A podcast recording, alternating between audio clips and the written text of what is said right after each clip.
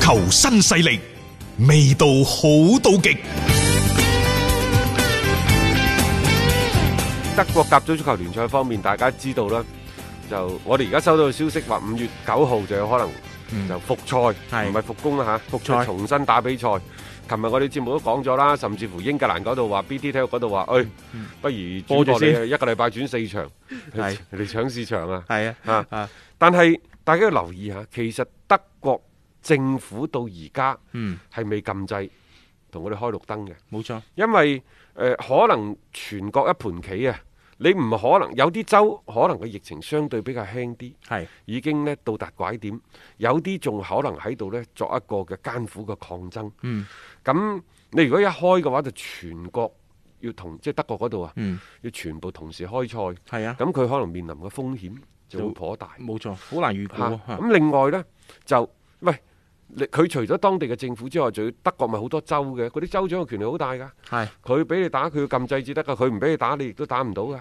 嗯，譬如巴伐利亞州啊，喂唔掂喎，唔掂喎，唔玩，啊咁你拜仁你想玩都玩唔起噶喎。係啊所以呢樣嘢呢，誒、其實是否開仲有待對話。嗯，實際上呢，即係作為德國嗰度，反正佢當地嘅政府至今係未作、嗯最後嘅最確鑿嘅但表係態。有一點係即係可能相對好啲嘅就係即係德甲啲球隊嘅訓練呢，嗯早就已經開始咗因啦。為呢個五月九號話復賽，其實係圖片報講嘅啫。係圖片部德嘅，甲嘅聯盟冇至冇今出未嚟發正聲。式對外宣布。係啊，即係佢哋係準備住咯，即係你睇落好似好多個條件各方面嚟講係誒可以俾到佢哋真係五月九號係重新恢復比賽嘅呢一種嘅基礎。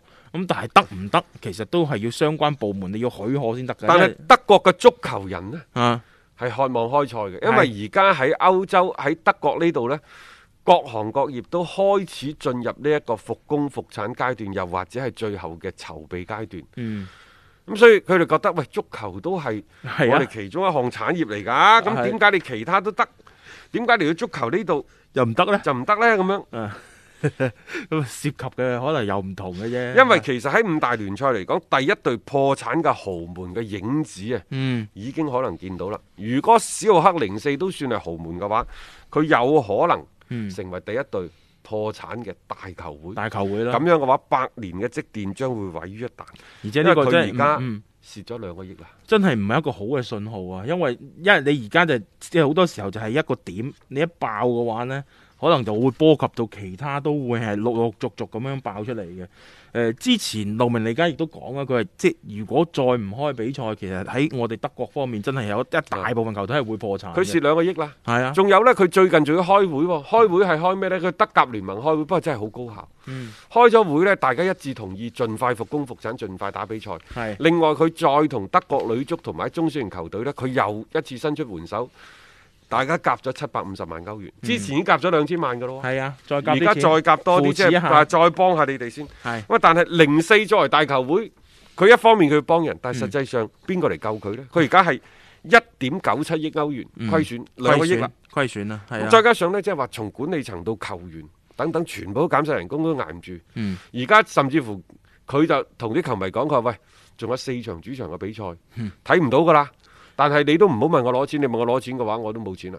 你可唔可以自己消化咗佢就算，即係即係揞咗出嚟就算啦，咁 我當覺得冇呢件事發生。好多球迷可能又制嘅喎， 制佢哋制即係嗰種死忠程度真係制嘅，都某某程度係幫俱樂部係慳咗一筆先啦。但係喂嗰種負債嘅情況都係不容樂觀咯，即係再咁捱落去，時間再抌長呢，球隊係頂唔住都要宣告破產嘅。所以呢個其實亦都係即係一個側面反映咗呢，就就單單係德甲嘅呢個足壇，佢哋其實成個嘅嗰個情況唔係咁樂觀。零四呢，呢、個賽季都叫好啲，佢個危機唔係呢個賽季出現嘅。嗯，誒、因為前幾個賽季佢歐戰嘅成績好差，基本上冇咩歐歐冠去打，所以亦都影響咗佢嘅收入。咁本身就已經負債㗎啦，再加上咧呢一、個新冠疫情一嚟，連即係預期當中嘅收入都唔見咗，嗯就繼續將佢哋嘅財務指數嘅惡化推向咗深淵。嗯，咁德國嗰度係咁㗎，佢五十加一，又冇人佢夠受限忙啊嘅可以，冇人夠忙㗎，係啊。冇大老闆嚟嚟泵水 即係嘅，關鍵你泵都冇冇門啊！冇路可奔啊！冇錯啦，不得其法啊嘛，即係所以呢個就係佢哋成日嗰啲五十加一嘅呢種體制之下，你想突然間有呢個大水喉肥係唔現實嘅，咁就顯得呢啲俱樂部係更加有啲叫天不應、叫地不靈嘅一種體感覺制好唔好呢？只有自己先知道。啊，即鞋啱唔啱着，嗯亦都只有自己知。係平時可能你覺得好好啊，即係係好穩健 嘅，好健康嘅。係但係實際上，當有大事一嚟嘅時候，嗯你健唔健康？因為嗱，譬如你而家蝕緊錢，可能喺其他嗰啲人接手，嗯嘣一聲就渡過危機。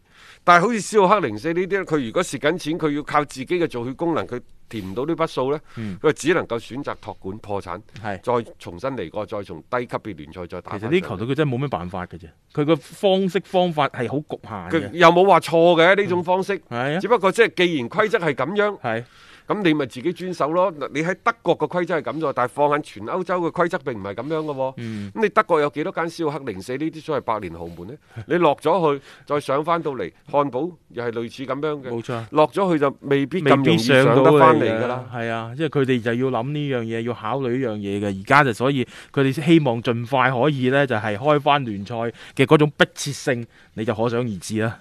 要足本回聽足球新勢力每日節目內容，可以喺喜馬拉雅 FM 搜索張達斌或者搜索足球新勢力。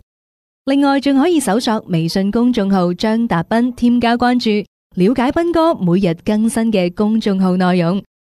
短視頻內容方面，抖音搜索廣州粵語傳媒或者斌哥廣播，都可以睇到足球新勢力嘅精彩內容。